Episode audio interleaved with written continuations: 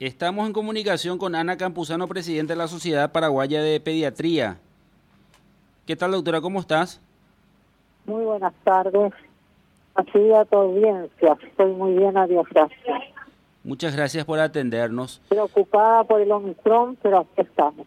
Eh, de eso precisamente queremos hablar, doctora. Eh, los niños eh, se pueden vacunar, hay, eh, se, eh, hay, una, hay una habilitación correspondiente. Ahora con esta nueva variante es mucho más necesaria la inmunización. No, el problema es que no hay disponibilidad de vacunas para los niños todavía. Ajá.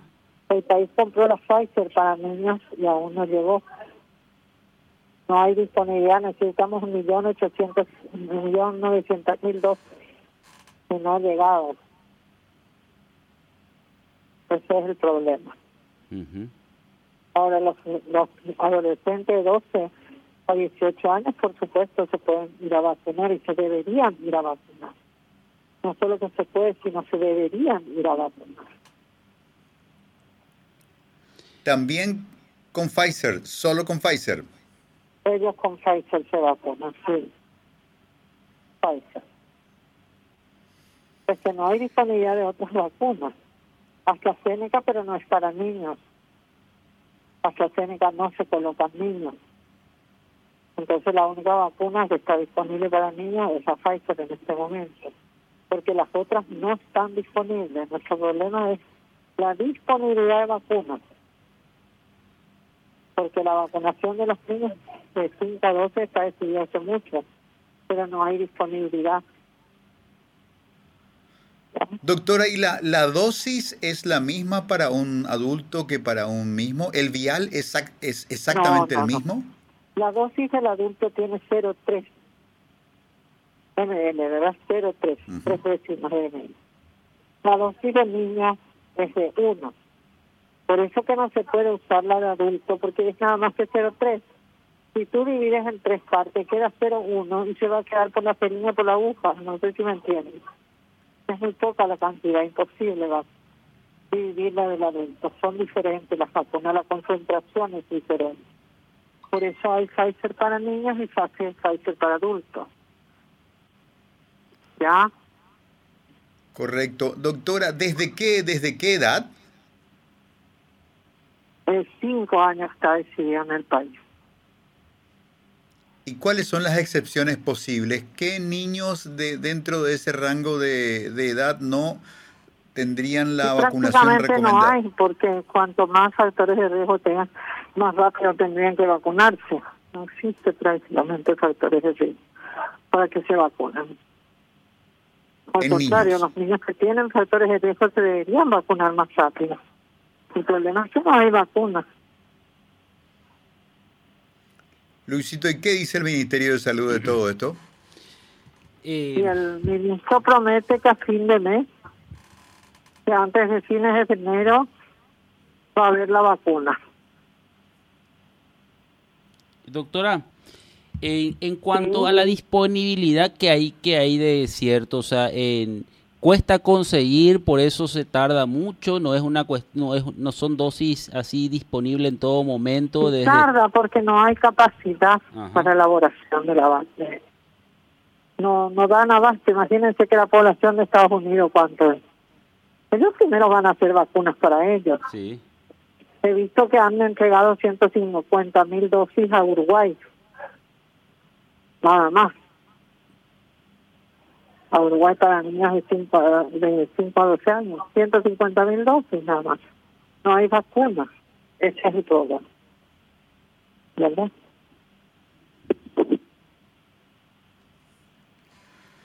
Bueno, entonces será una, una espera incómoda que ojalá el, el gobierno pueda Y cumplir y realmente hacer cumplir. muy preocupada y todos estamos preocupados en el Copenhague, en el país. Creo que el ministerio también, pero no es problema del ministerio ni, ni no, es problema de, de los laboratorios que nos fabrican en la cantidad deseada.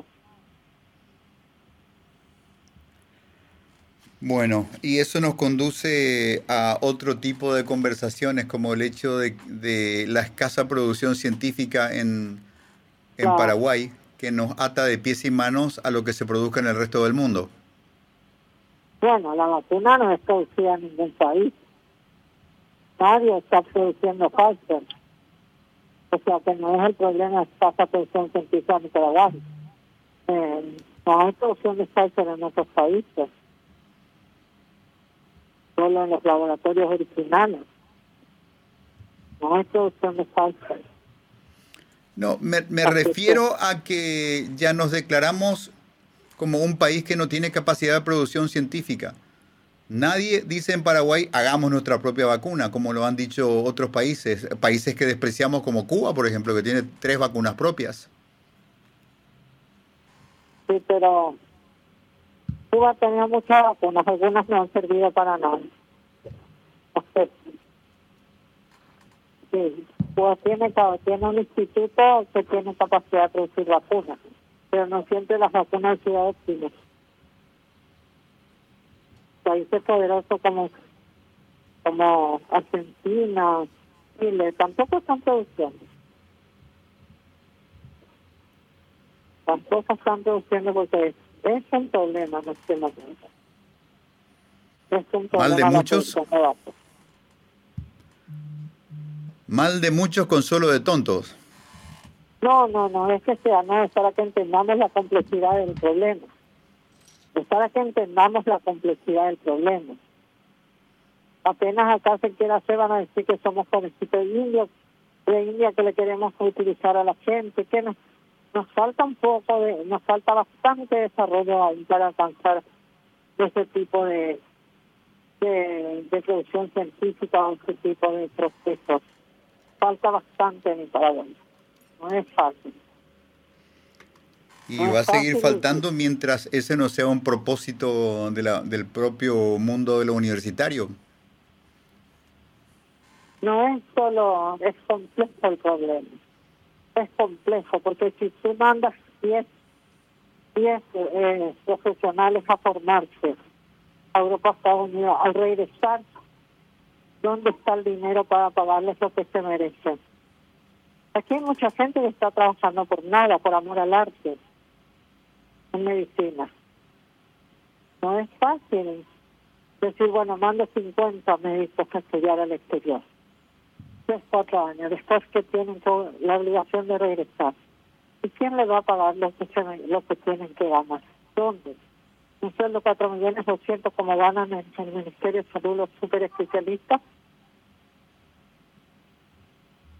Y algunos tienen que trabajar 24 horas para ganar ese sueldo y son súper especialistas.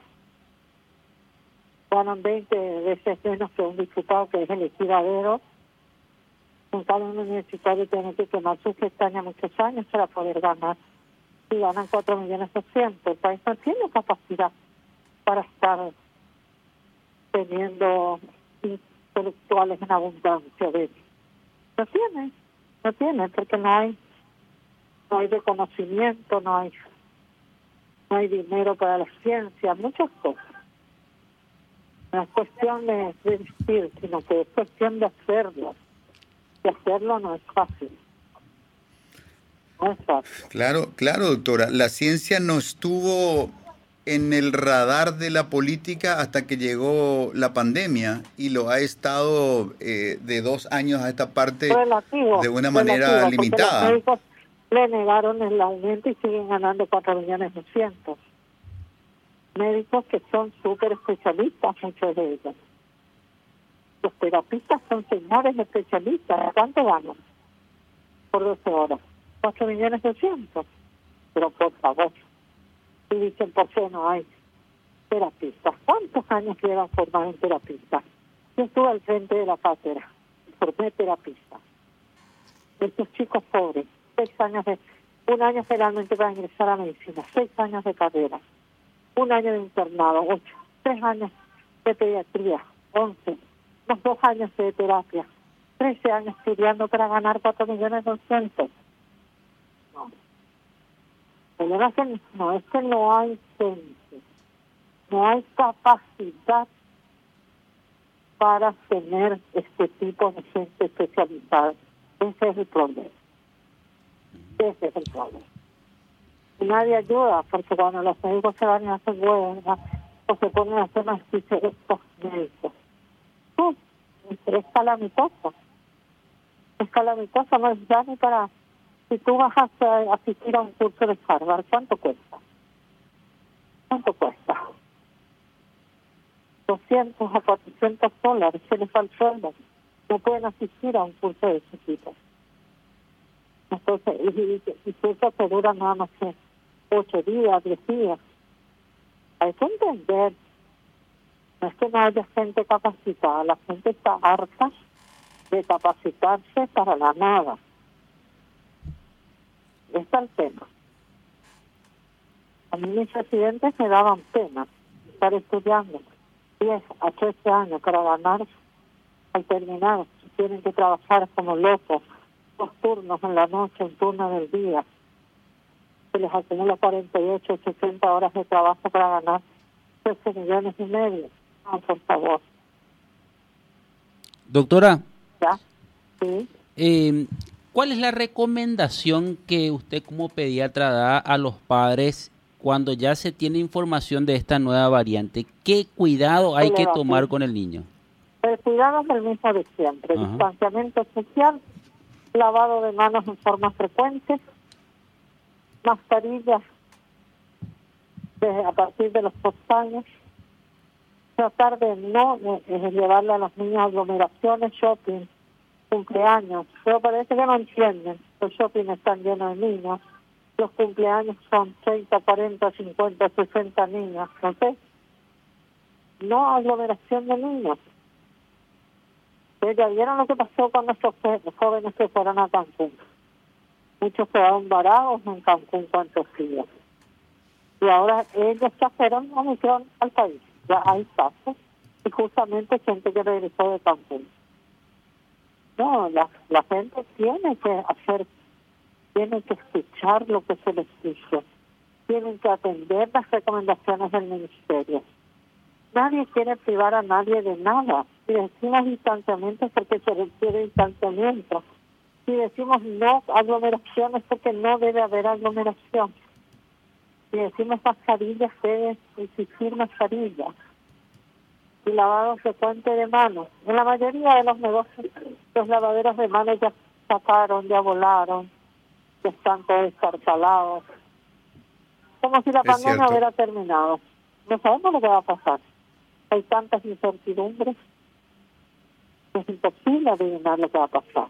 Hay tres casos, dicen, no, no hay tres casos. Epidemiológicamente hay entre 21 y 27 casos en este momento. Cuando se hace, se comprueban casos, entonces multiplicarlos desde el punto de vista epidemiológico por 7 por 9. De manera que tenemos entre 20 y 27 casos en este momento. Y eso significa que se puede infectar la gente como reguero de pólvora, con la rapidez con que se transmite este virus, este, este tipo de esta variante. Que hay que, hay que tomar las medidas necesarias, más todavía que los niños no están vacunados. Y bueno, yo le agradezco la llamada, les deseo feliz año nuevo Hola. Gracias, doctora, muy amable. Hasta luego. Ana Campuzano, presidente.